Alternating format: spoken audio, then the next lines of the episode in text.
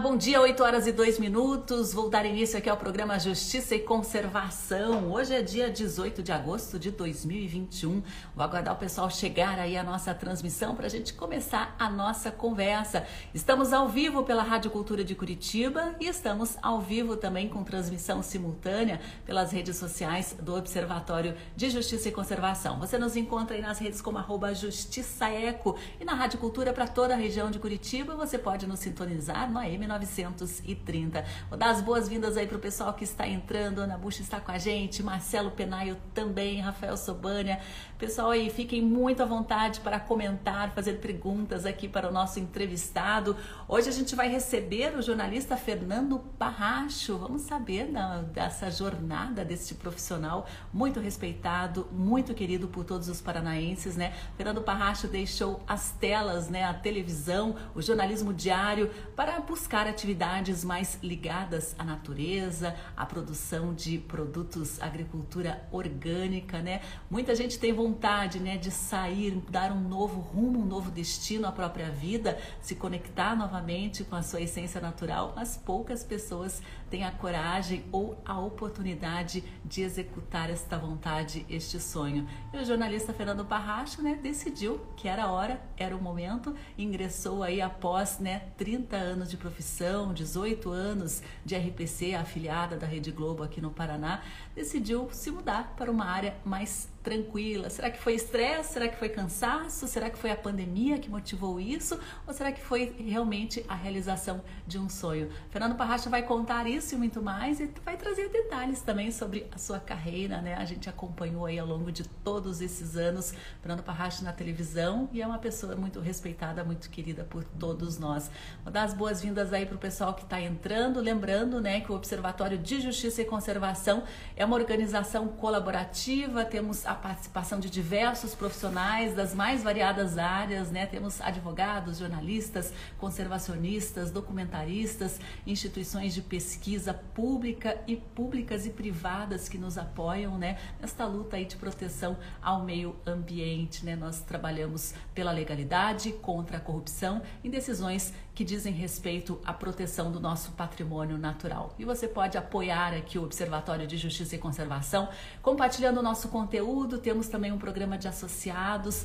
Todo apoio é bem-vindo neste momento em que vivemos um retrocesso ambiental histórico no nosso país. Bem, pessoal, Marceleza está com a gente, Mara, Laura Freitas também, Paola Bianca está acompanhando aqui, Daniel Arcanjos, Fernanda Polidoro, Edlin Ribas, olá Edlin. A cerveja Porto de Cima, essa cerveja maravilhosa da Mata Atlântica já está com a gente, Suelen Potosso também. Pessoal, eu vou chamar aqui já o Fernando Parracho para começar a nossa conversa. Ele já está a postos, vamos saber em que está. Vai falhar um pouquinho o áudio, mas já reconectamos aqui, ok?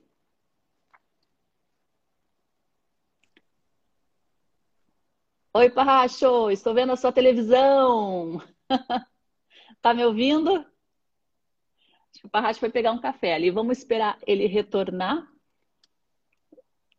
Pessoa que trabalha com televisão, né? Acaba o tempo inteiro conectada também. Eu trabalhei muito tempo com televisão, a gente acaba deixando ligado até para fazer uma companhia, né? Para um, ouvir um barulhinho. Vamos aguardar aqui que acho. Fernando, tá me ouvindo?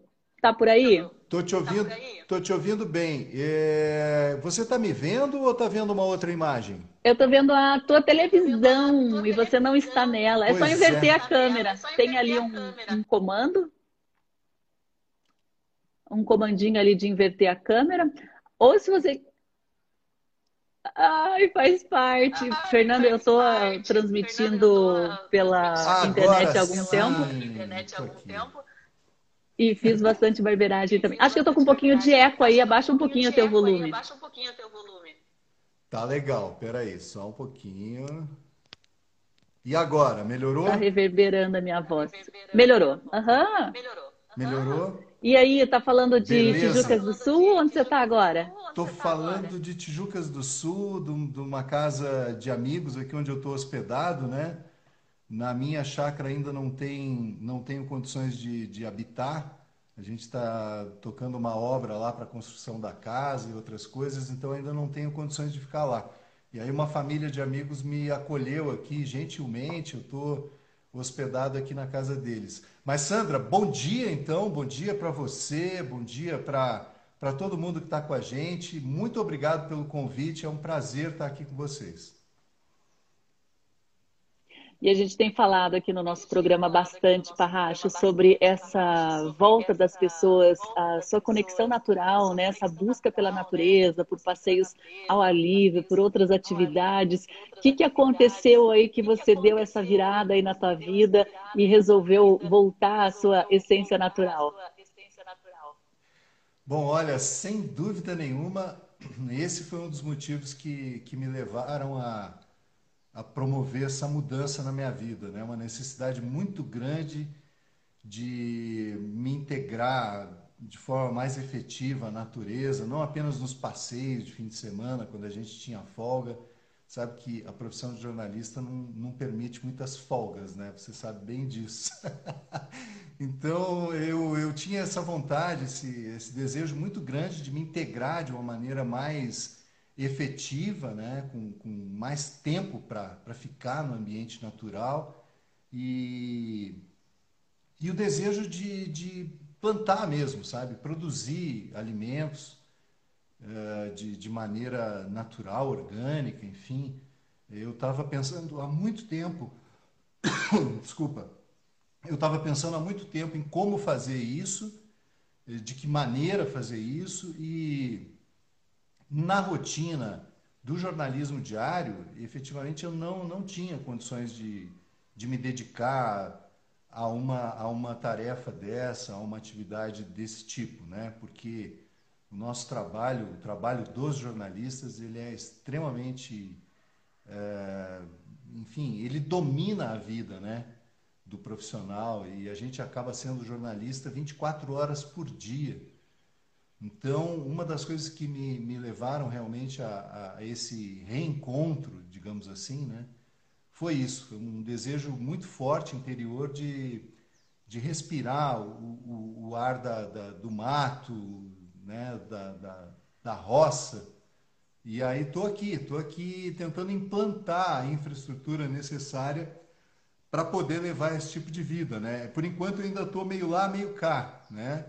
Eu passo a semana aqui, invariavelmente volto para Curitiba na sexta-feira para poder também ajudar nas coisas de casa. A gente tem uma realidade familiar que exige muito a minha presença. E, e aí eu tenho feito isso. Tem, é por isso que eu digo que ainda estou em transição, né? Mas a ideia realmente é, é, é fazer a coisa de um jeito em que a gente fique mais tempo né, na Terra, assim, se não todo o tempo possível, né? Exatamente. O pessoal aí está dizendo que está com saudade de você nas telinhas, Ieda dizer que é sua fã, Daniel Dantas está te dando um alô aqui também, né?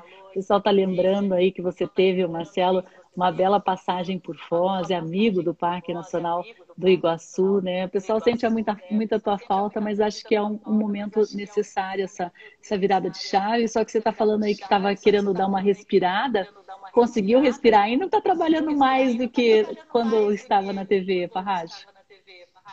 Pois é, você sabe que, que eh, eu ainda não, não entrei na, na fase de, de curtir, né? de aproveitar bem assim a, as coisas que, que o lugar me oferece. Né? Eu não consegui fazer nenhuma caminhada, nenhuma trilha, tem várias aqui bem legais.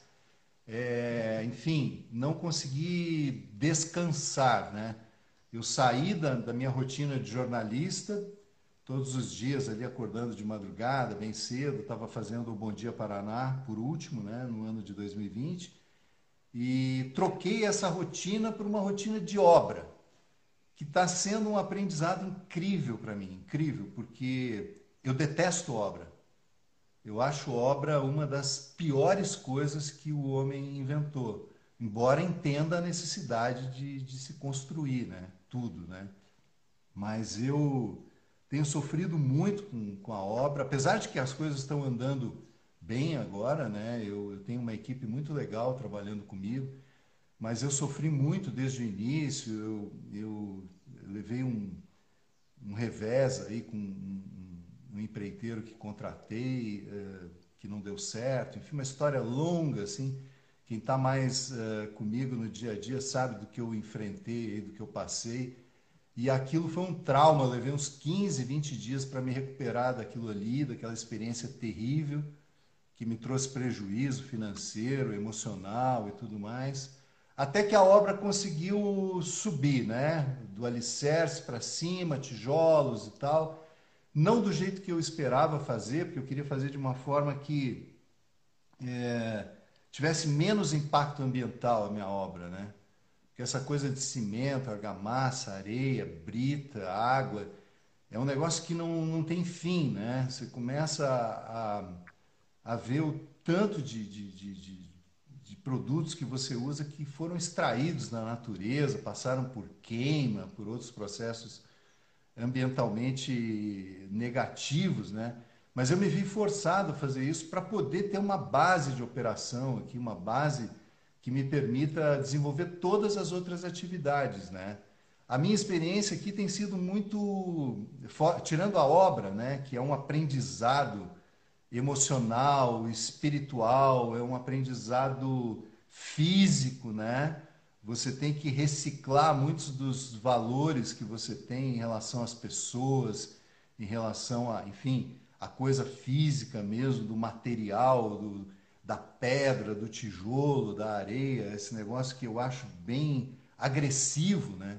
Mas enfim, eu estou tentando reverter tudo isso, fazer da melhor maneira possível, até ontem fiz uma brincadeira que a betoneira estava lá, eu acho que foi um pouco antes da gente conversar. A betoneira estava lá fazendo aquele barulho enlouquecedor, né?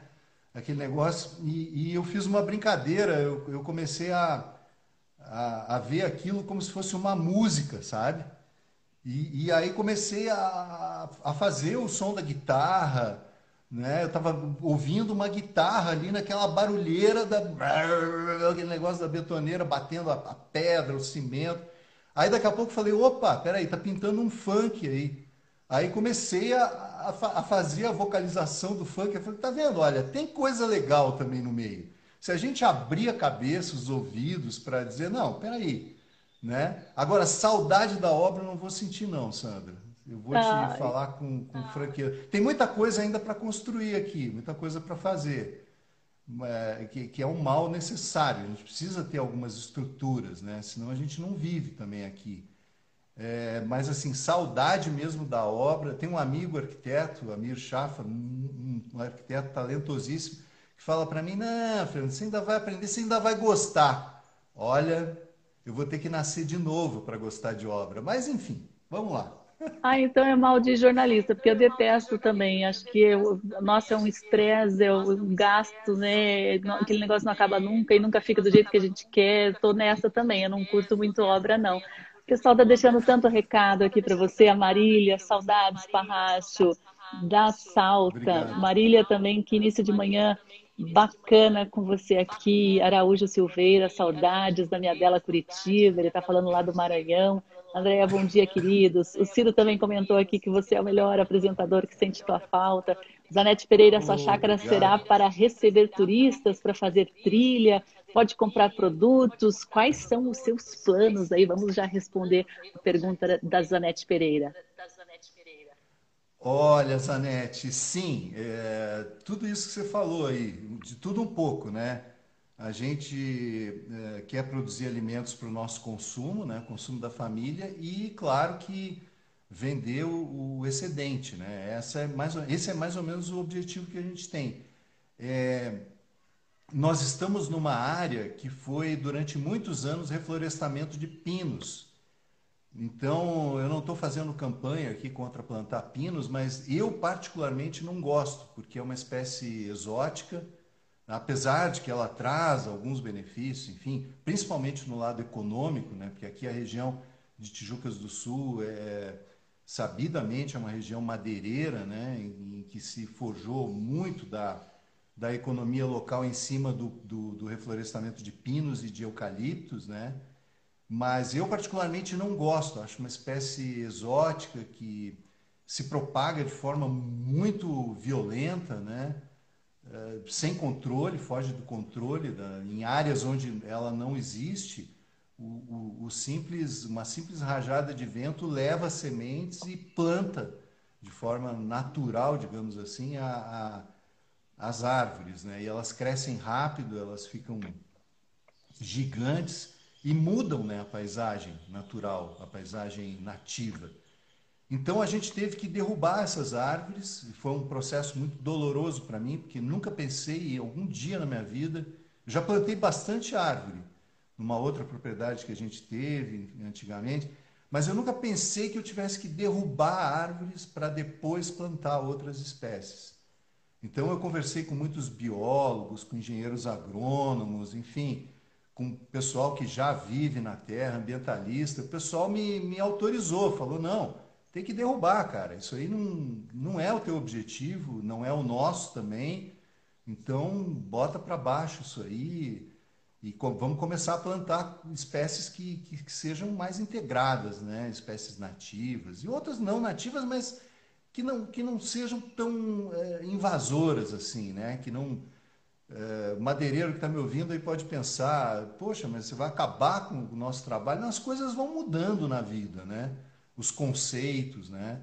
É, hoje a gente tem madeira sintética, a gente tem outros materiais, não precisa, eu acho que com o tempo, a gente não vai precisar plantar em tão larga, larga escala para eh, derrubar, serrar, construir, enfim. Mas eu respeito muito essa atividade econômica que se construiu em cima dos reflorestamentos aqui na região. Então, plantar alimentos de forma orgânica, sem uso de nenhum tipo de veneno, produto químico, eh, tipo agrotóxico, essas coisas, a gente está fugindo disso.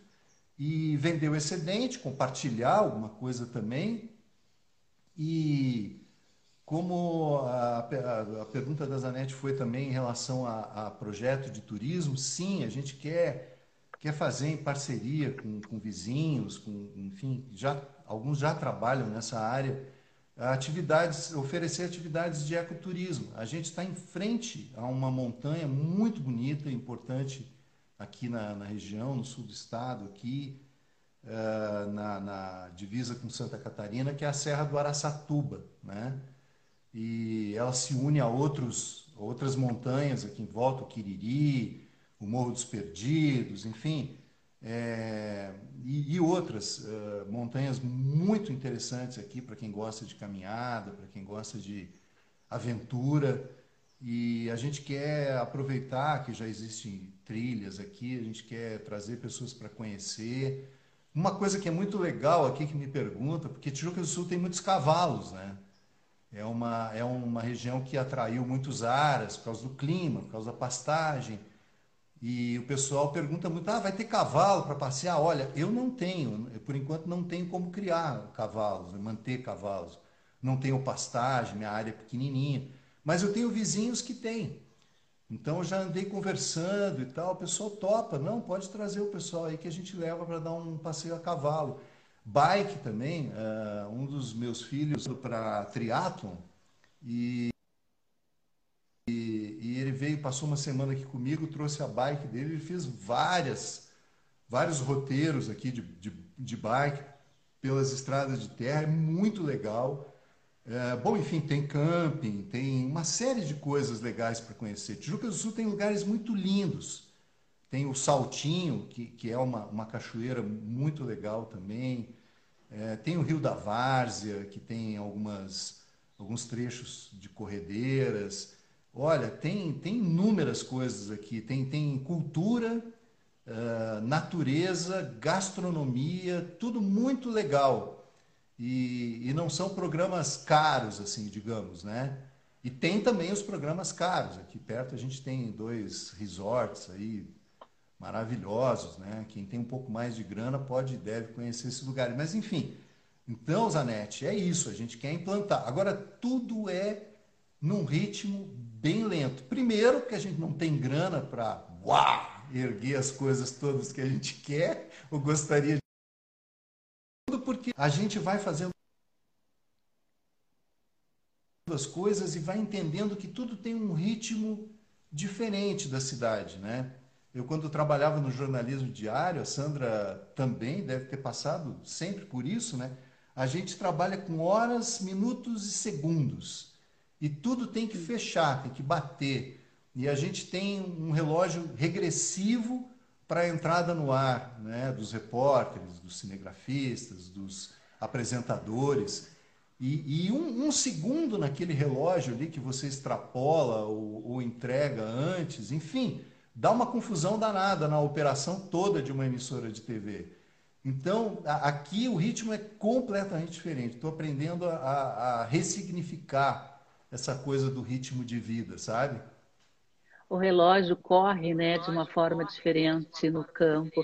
A Ana Paula está perguntando aqui se vai ficar gravado o programa. Todos os nossos programas ficam gravados aqui nas nossas redes, no nosso IGTV. Ana Paula, qualquer dúvida em localizar o link, você entra em contato aqui pelo direct que a gente passa, tá? A Ire, o Ireno Miki, Miki Charto, grande parracho. Ana Paula, muita vontade de fazer o mesmo. Teria, você está quase me inspirando a morar no interior. Laurice está dando um bom dia aqui, Ismael está dando um alô para o Parracho. Pessoal, fiquem bem à vontade também para fazer perguntas aí para o Parracho. Ó, o Rogério Tratores, Parracho é agro raiz. Inclusive, o agronegócio está também em sua formação, né? Você é, estudou bastante sobre agronegócio para atuar como jornalista, você trabalhou no Globo Ecologia também, né, Parracho? Agricultura, ecologia, ali sempre foram temas que te atraíram como jornalista? Muito, muito como jornalista e como pessoa, assim, no aspecto mais íntimo da minha, da minha personalidade. Eu, quando morei em Cuiabá, Mato Grosso, trabalhei na rede Mato Grossense de televisão, afiliada da Globo também.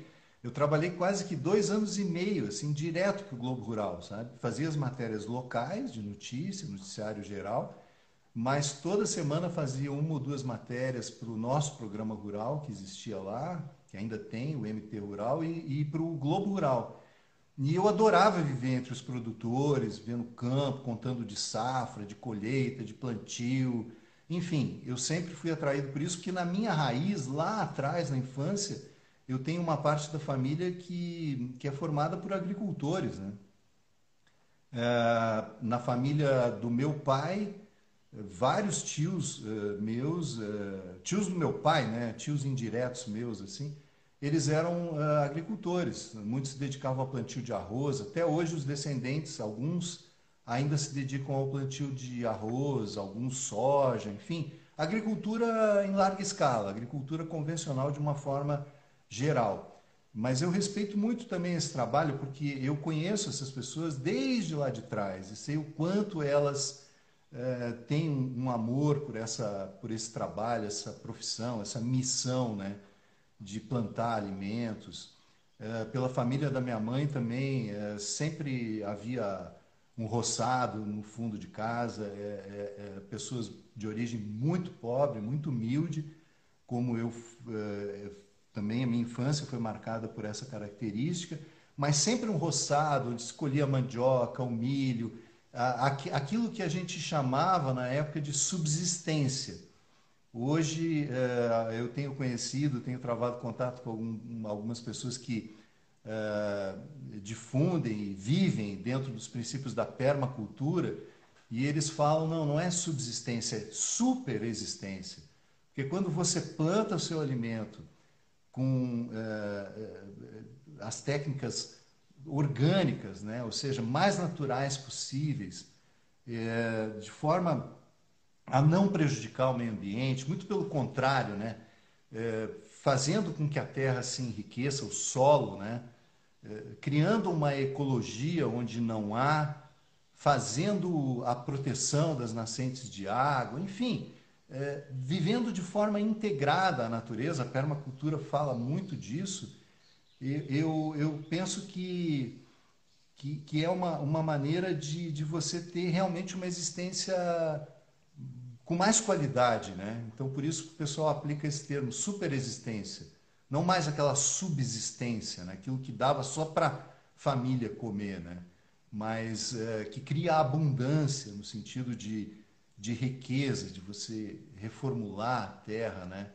Ô, Sandra, me permite fazer um parêntese bem pequenininho aqui. Rafael Sobania está lembrando que a gente fez uma expedição à reserva do Cebuí, foi quando eu conheci ele. esse, esse grande cara que eu admiro muito profissional e pessoalmente. E ele lembrou aqui que a gente foi acompanhar um grupo de estudantes da Universidade da Carolina do Norte. E, na verdade, alguns deles eram professores também, o Rafael deve se lembrar, de escolas públicas americanas que uh, com adolescentes. E eles ficaram absolutamente enlouquecidos com a natureza ali daquela região de Guaraqueçaba, do nosso litoral, uma região que, que eh, graças a Deus, né, uma boa parte dela é, é, é, conservada, né? A gente tem aí várias iniciativas de conservação ali e essa reserva do Cebuí me inspirou muito na época também a pensar num, num, num jeito de, de ajudar também, de me, me colocar para é, ajudar na proteção ao meio ambiente, na, de uma forma de, de, de produção, mas não aquela produção desenfreada que a gente é, vê aí, né? É, enfim, não quero entrar muito nesse mérito, mas é, o Rafael me trouxe essa lembrança ali agora, está aqui na tela do meu, do meu, do meu celular, e eu, eu queria registrar isso, sabe? Porque é, isso teve uma grande importância em tudo que eu estou fazendo, ou pensando fazer hoje. E, e, e é, eu sempre fui apaixonado pelo jornalismo ambiental, você falou do Globo Ecologia, né? Eu, é, foi a parte da minha vida assim, em que eu curti mais o trabalho. Né? Eu trabalhava, mas também me divertia, me satisfazia plenamente com, com o trabalho, porque eu estava lá no meio da natureza, com profissionais que atuam na, na, em várias atividades de conservação da fauna, da flora. Conheci muita gente legal, entre elas aí o, o Sobânia. Enfim, então tudo isso, esse contato todo que o jornalismo durante um período da minha carreira me permitiu, é, foi também combustível aí, fertilizante, adubo para essas coisas que a gente está tentando implantar aqui agora. Não é diferente muito diferente do que o pessoal já faz aqui, sabe, Sandra? Eu tô, a gente está cercado por um cinturão de produção de, de hortaliças, principalmente, mas de alimentos de uma forma geral, orgânicos. Uma região extremamente produtiva, com famílias que têm uma boa qualidade de vida no campo, é, desenvolvem um trabalho uh, que é sempre duro né, da agricultura, mas de uma forma leve, eu, eu diria assim, das pessoas que eu já conheço, não conheço todos, é, vendem essa produção é, para boa parte do sul do Brasil, aqui não só Curitiba e Paraná, mas Santa Catarina, São Paulo. Então, é, é, é, é um modelo de, de, de produção rural também que precisa ser olhado com atenção, sabe? Então, se eu gero renda reflorestando é, um, uma parte da, da, terra com pinos, eucalipto ou qualquer outra espécie, e isso daqui a 8, 10, 12 anos vai me dar uma renda, eu posso também plantar três, ou sei lá, até quatro safras ao ano de hortaliças orgânicas, que tem um grande valor alimentar, né? colocar isso no mercado com preço justo e, e abastecer as pessoas nos centros urbanos que buscam por uma alimentação de mais qualidade também, né?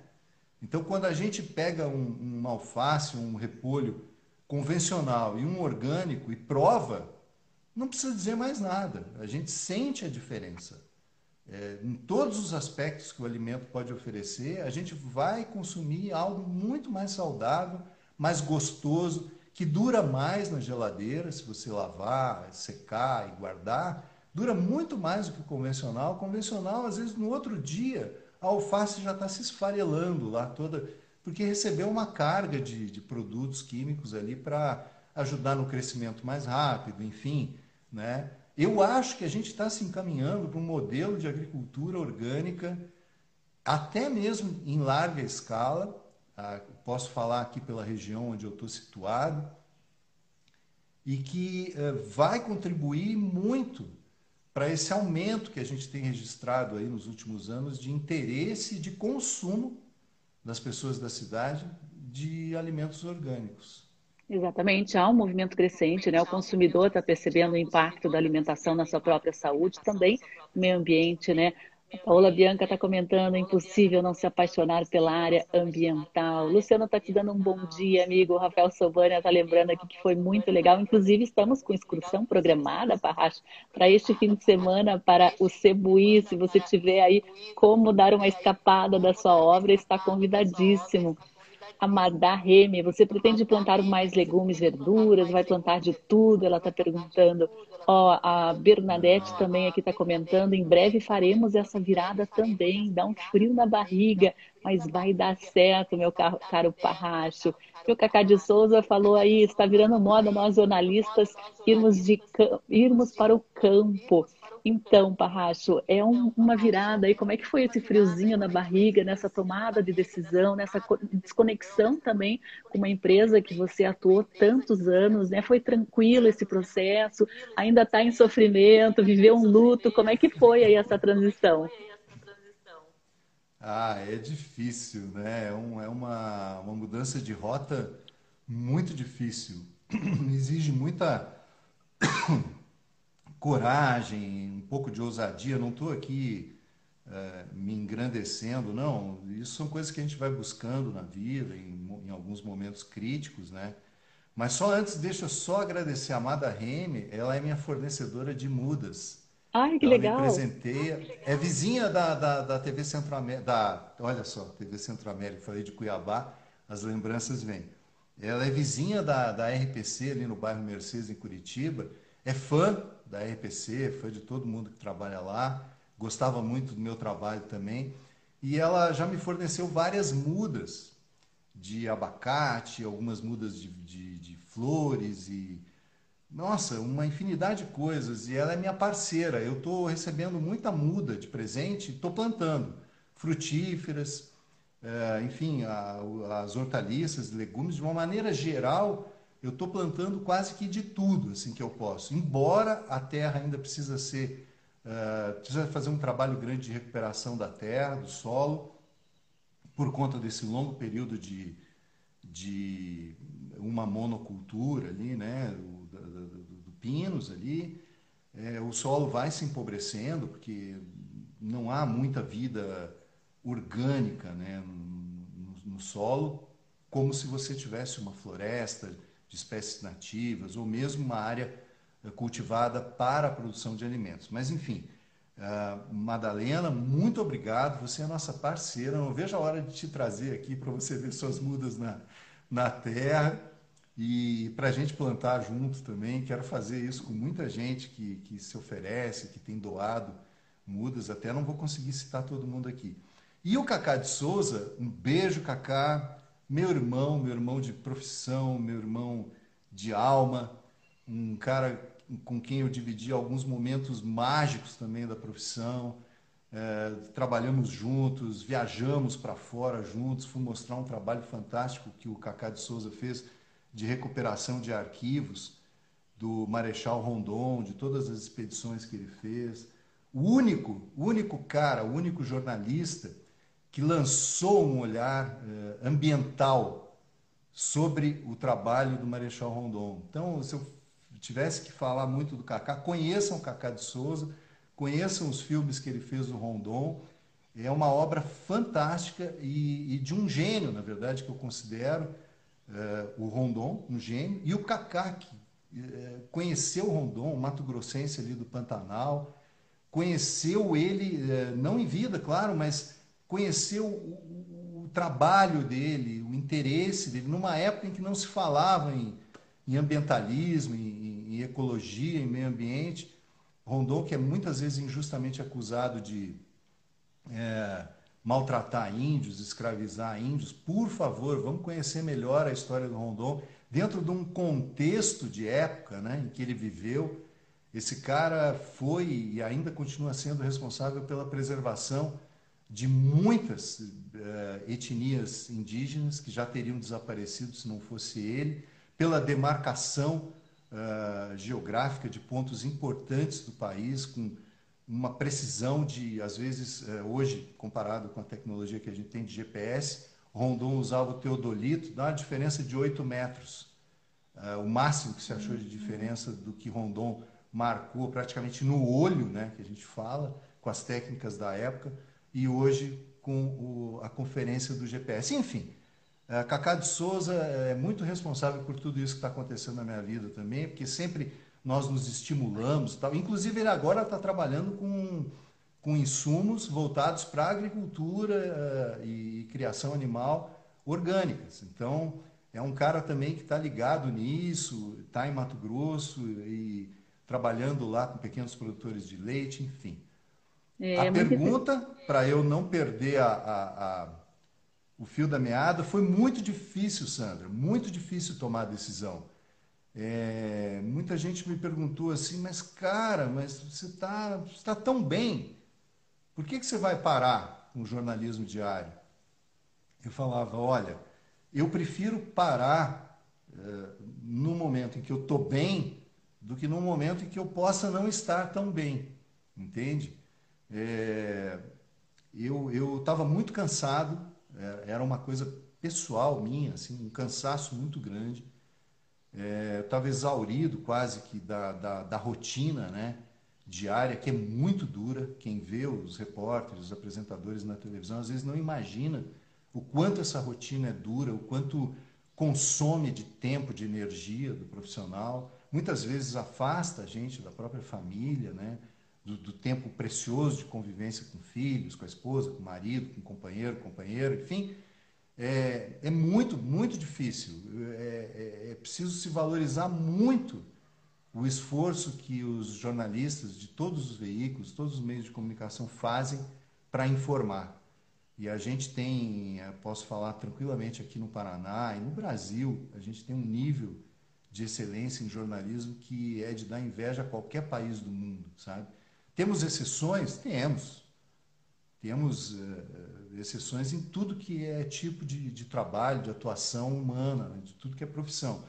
Mas eu posso garantir que o jornalismo que se faz aqui no Paraná, no Brasil de uma maneira geral, e é claro que eu estou falando muito da RPC porque, e do Sistema Globo, onde eu trabalhei quase que minha vida inteira. Né? É, é, nível de profissionalismo excelente, nível de credibilidade, confiança excelente. Isso é muito importante nesse momento que a gente vive, né? de, de uh, um assédio enorme das fake news, né? É, enfim, de forma pessoal, de forma é, coletiva e até institucional, né? A gente presencia aí um bombardeio de fake news que infelizmente acaba convencendo muita gente, né? A gente vive num país em que muita gente não, não gosta de, de ficar muito tempo debruçado em cima de uma notícia ou de uma pesquisa e vai absorvendo, vai consumindo coisas que são absurdas. Né? A gente está vendo aí coisas que, que deixam a gente apavorado realmente. Né? A gente fica apavorado de ver é, como que pode né, esse império da, das fake news ter crescido tanto. Enfim, mas isso é, é coisa que a história vai, vai contar de uma maneira muito mas foi muito duro, foi muito duro tomar a decisão, é, foi muito duro entender que era um momento de fechar um ciclo na minha vida, né, pessoal e profissional. E eu não tenho dúvida nenhuma de que tomei a decisão que eu deveria ter tomado. Uh, para a minha capacidade de uh, continuar produzindo e, e ajudando a sociedade de alguma maneira, mas de um outro jeito, né? Não digo que eu realizei tudo que eu queria no jornalismo, eh, porque eu não parei de ser jornalista, né? ainda pretendo fazer trabalhos na área, mas não com aquela intensidade do jornalismo diário, né? que é muito puxada. Eu, eu quero ainda me dedicar a fazer trabalhos uh, esporádicos e tal. Tem vários projetos. Eu tenho meu filho mais velho, que é jornalista e um grande fotógrafo e produtor também.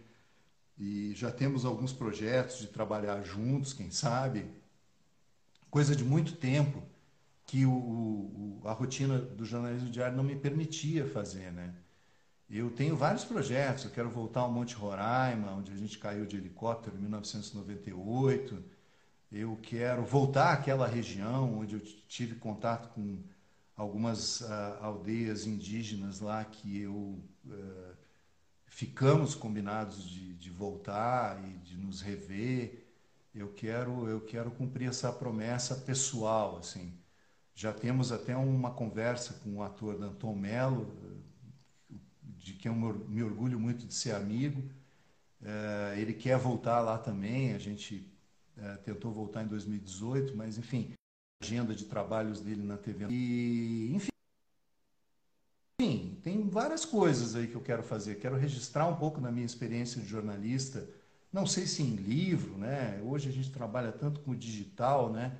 Mas quero poder registrar é, algumas alguns momentos da minha carreira, de forma até de repente a ajudar, inspirar alguns outros uh, amigos aí, ou jovens principalmente que estão iniciando na profissão, né? Muita gente me, me pergunta, tem curiosidade de saber. Esse período do Globo Ecologia foi muito rico.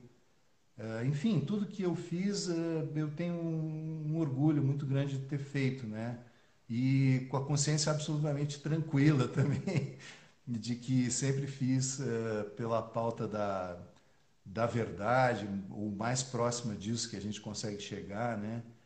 É, da credibilidade, da... e aí também a gente vai tendo a, a, a benção, né, o privilégio de conhecer pessoas, de trabalhar com pessoas, com outros jornalistas, que também a lista, só a lista já dá um livro né, de pessoas a quem eu agradeço muito por ter convivido junto e, e aprendido com elas. Né? Tive a oportunidade de trabalhar com com grandes nomes do jornalismo, né? entre eles o Tim Lopes, eu convivi com ele dentro da redação da Globo do Rio de Janeiro em 99. E nossa, um cara fantástico, um jornalista dos maiores que eu já vi atuar. O Cláudio Savagé, do Globo Ecologia. Ah, agora você começar a citar nomes, Sandra, vai virar é. um, um, uma injustiça. E o nosso tema é a justiça. Dá um alô aí pro Jairton Conceição também, esse repórter cinematográfico oh, incrível. Já, já, tá um beijo. Meu colega, meu amigo, meu, meu parceiro, o cara das imagens matinais, o cara do esporte. Ei, já, já, eu, eu te amo, cara, te amo. Muito legal. Olha só, o Vanderlei também está comentando que já morou em Tijucas do Sul, nasceu e se criou no sítio. É, Fernando, você vai ser aquele tipo de produtor rural que chama as galinhas pelo nome, toma um chimarrão, tá sempre com um chimarrão aí, mascando alguma coisa? É, o chimarrão é meu companheiro desde a adolescência, né? Um tio meu, irmão da minha mãe, eu morava em São Paulo na época, e ele falou: Tchê, tu sabe fazer um chimarrão? Eu falei, olha, eu sei tomar, fazer, eu não sei, mas que vergonha, vem cá que eu vou te ensinar. E eu nunca, nunca me esqueci do jeito que ele me ensinou a fazer chimarrão, e eu faço exatamente igual. Mesmo jeito, mesmo ritual, mesmo ângulo de virar a cuia para acomodar a erva.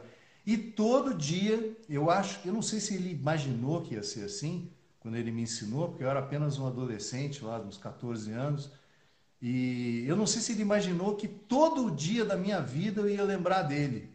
Quando eu acordo e preparo o meu chimarrão. Eu faço uma reverência a ele, enfim, eu prezo muito essa coisa dos antepassados, né? dos que vieram antes de mim e também fazem parte da minha vida, estão comigo aqui hoje, sempre. Né? Agora, eu tenho uma ligação muito forte com os bichos, assim, sabe? É, tudo que é tipo de bicho. E eu não pretendo criar animais para virar alimentação, sabe? Até porque hoje, eu, não, não vou ser hipócrita, ainda como carne, uh, ainda consumo carne animal, embora tenha feito algumas tentativas de me tornar vegetariano, vegano. Fizeram muito bem, aliás, para a minha vida, e eu não, não, não descarto isso de forma eh, definitiva, né? de mudar o meu comportamento alimentar de forma definitiva. Mas, assim, uma coisa é certa: se a gente criar algum tipo de, de animal, e vai ter que ser animal pequeno, por exemplo, galinha, não tenha dúvida que eu vou me, me afeiçoar a elas de uma maneira especial, assim, até, eh, quem sabe, chamando pelo nome, né? Mas eu, eu, eu aqui, onde eu estou hospedado, tem, tem um, um grande número de, de galinhas, né? E galos, tal. Acho que são quatro galos. E eles cantam cada um numa região do, da, da área, uma área muito grande aqui da família do João Maosca, a, a da Isis também, a quem eu agradeço a hospedagem é, maravilhosa, como eu tivesse conhecido uma extensão da minha família aqui em Tijuca do Sul. E, e muitas outras que eu tenho conhecido também. O pessoal é muito hospitaleiro, muito querido. Mas aqui, o, o, quando eu saio, até o pessoal dá risada. É, quando eu saio, vou pegar o carro para ir para minha área lá, para minha chácara, o galo canta e eu dou bom dia, dou boa tarde. Bom dia, seu galo, tudo bem? Tal, beleza? Vamos lá, né? Vamos cuidar das galinhas aí, vamos cuidar do terreiro. Eu converso com os cachorros, né? Eles têm seis cachorros aqui, eu converso com os cachorros, enfim. Eh, eu tenho uma afinidade muito grande assim com, com os bichos, né? Já pensei em criar cabra, em ter um cavalo, mas as coisas têm que ser com muita calma, porque quando você assume a responsabilidade de criar um animal, um rebanho, seja lá o que for, você tem que ter dedicação total a isso. Né? Eu, por enquanto, ainda não estou conseguindo. É, deixa acalmar um pouquinho, a obra terminar, né? Você se ajeitar aí, que depois você vai ver aí que a bicharada começa a vir, né? A gente até ganha alguns bichinhos aí e acabam fazendo parte da família. Olha só que, que, que mensagem bacana aqui da Cátia Velo. Parracho, você é um exemplo de é, como devemos seguir o nosso coração. A natureza divina deseja a você e a sua família felicidade, flores no caminho de vocês. Flores, né? Flores e tranquilidade, paz. Eu acho que você merece, né, Parra? Você comentou aí do acidente do Monte de Roraima, né? Que foi um acidente gravíssimo, que inclusive tirou a, a vida de uma pessoa da equipe, deixou o ator Danton Mello bastante ferido, né? Vocês passaram um perrengue daqueles.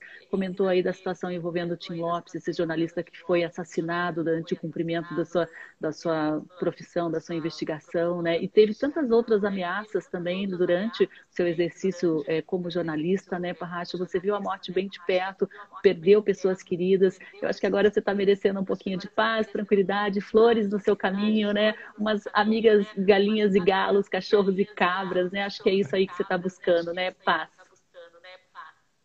É, isso aí, exatamente. Esse é o caminho. Obrigado, Kátia. Um beijo para você, uma grande artista também, pessoa maravilhosa. Tive o privilégio de conhecer ela na, num programa de TV, de entrevista, e a gente ficou amigo. Embora com pandemia, né, a gente se comunica com os amigos é, só por aqui, por esse instrumento aqui mais, né? Mas, enfim, a amizade é uma coisa mágica e vital na vida da gente. Eu carrego cada um assim com o máximo de carinho. Eu, eu essa coisa toda da experiência de vida, viu, Sandra, dos riscos, de estar perto é, de, assim, digamos, de, de, uma situação limite, né, de situações limite, é, contribuíram bastante também para a minha decisão, porque é, um amigo querido me perguntou assim, por que você não espera mais uns 5, 10 anos para fazer essa guinada? Eu falei, amigo, é, daqui a 5, 10 anos, eu não sei onde eu vou estar, como eu vou estar. Se hoje já me dói as costas trabalhar com a enxada ou, ou com, a, com, a, cavadeira, onde a gente abre os berços para plantar as mudas tal, imagina daqui a 5, 6 anos, 10 anos, né? Então, não, tem coisas na vida que não dá para a gente ficar adiando, né? Um médico conhecido também, eu estava fazendo um exame, ele falou assim, cara, você já pensou em, em mudar a sua rotina de vida, de trabalho? Eu falei, pô, doutor, eu penso nisso todo dia. Ele falou, então muda, cara, porque uh, do jeito que as coisas estão indo, você vai adquirir algumas, ou desenvolver, ou aumentar algumas deficiências no seu organismo que vão te cobrar caro por isso. Você tem alguma coisa para fazer, faz agora. Eh, corre atrás agora, implanta agora, organiza agora. E tudo isso me foi me, me pesando, sabe? Eu falei, olha, melhor eu ter a oportunidade de viver essa experiência agora, enquanto eu ainda fisicamente, mentalmente consigo, do que adiar por mais 5 ou 10 anos, que eu não sei se eu vou conseguir. Não sei nem se eu vou ter coragem ou vontade de fazer.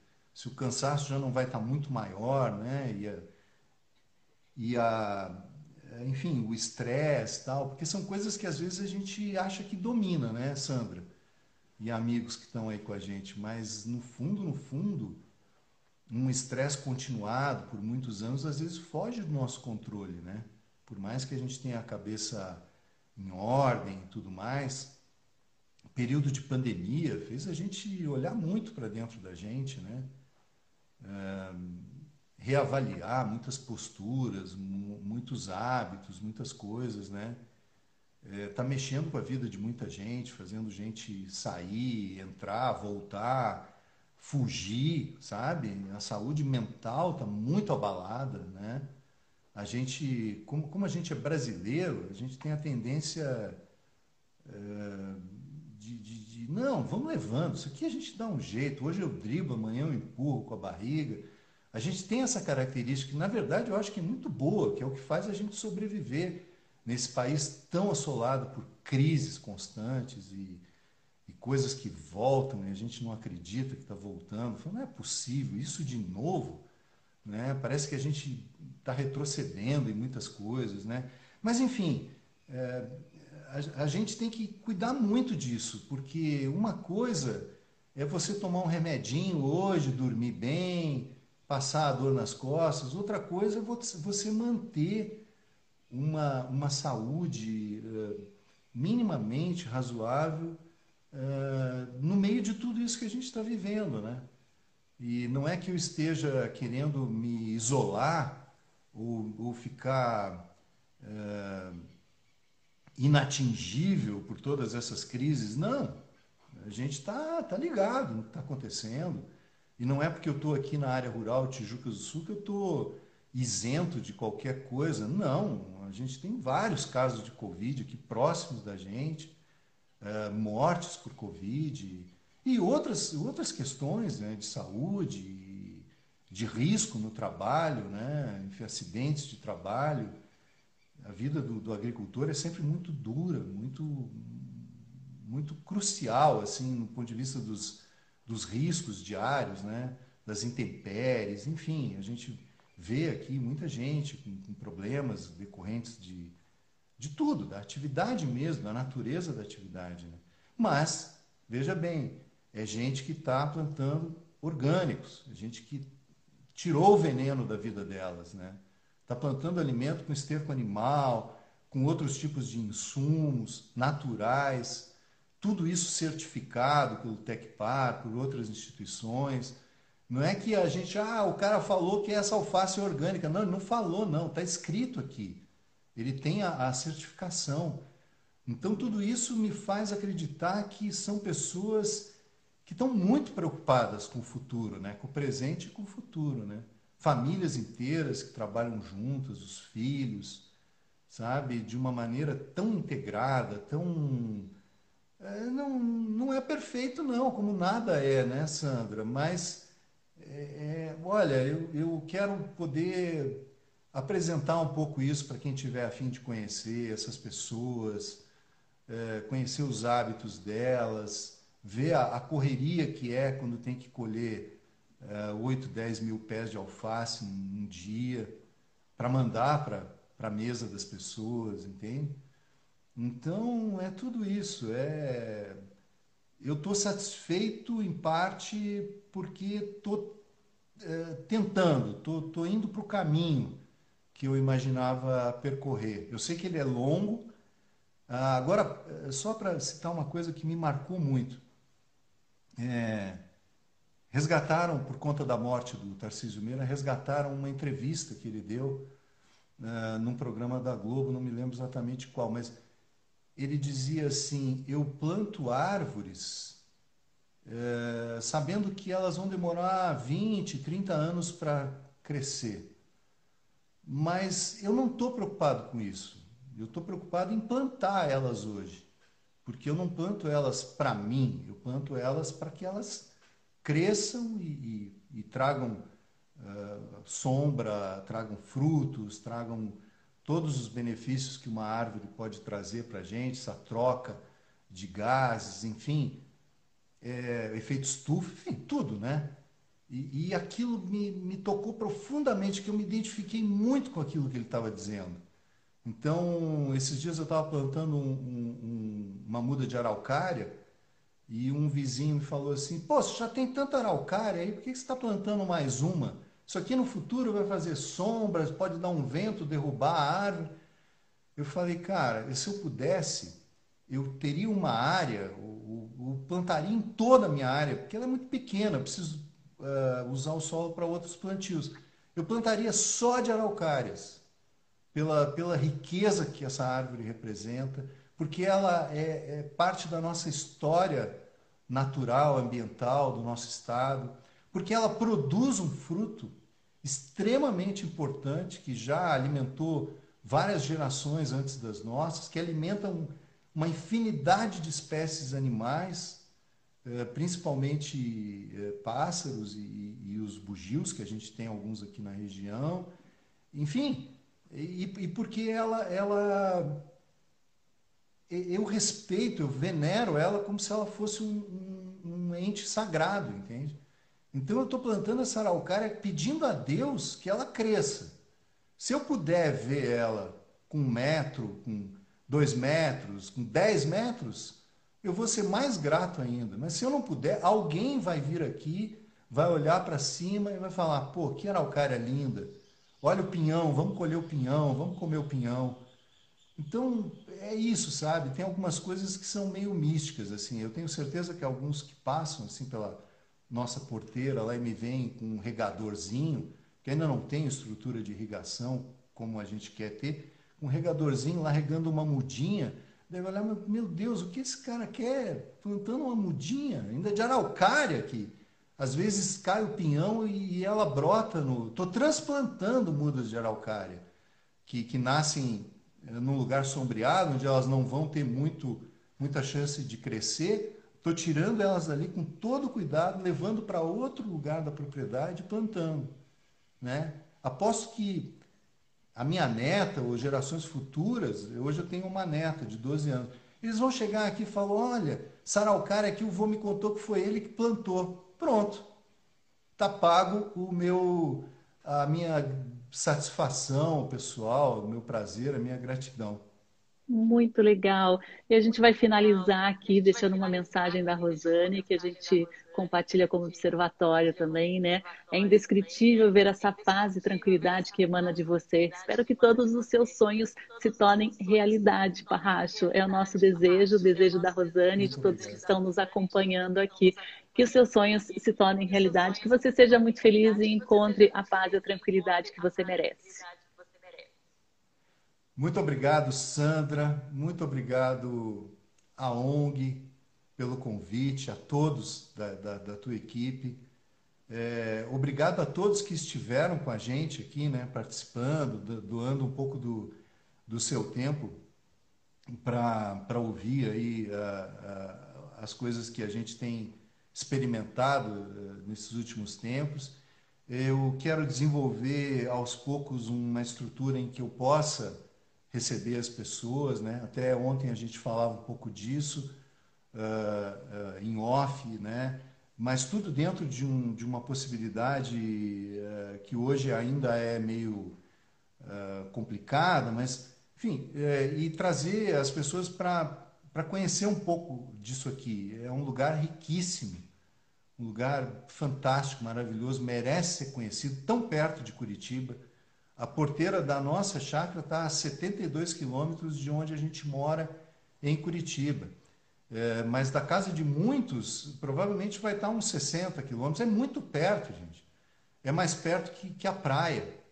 Então, é um lugar que, que permite que as pessoas venham, descansem, é, ponham o pé no chão, em contato com a natureza, tomem um banhozinho de rio, de cachoeira e voltem para casa acreditando que ainda é possível a gente viver esse contato com a natureza de forma integrada e cuidando, tratando, enriquecendo, porque qualquer coisinha que a gente põe lá na terra ajuda a enriquecer a gente também. Então, sou muito grato pela, pela uh, participação, pela oportunidade de participar com vocês aqui desse bate-papo e, e desejar um, um, abraço a todos vocês que de ter uma vida rural pode acreditar que é possível, viu?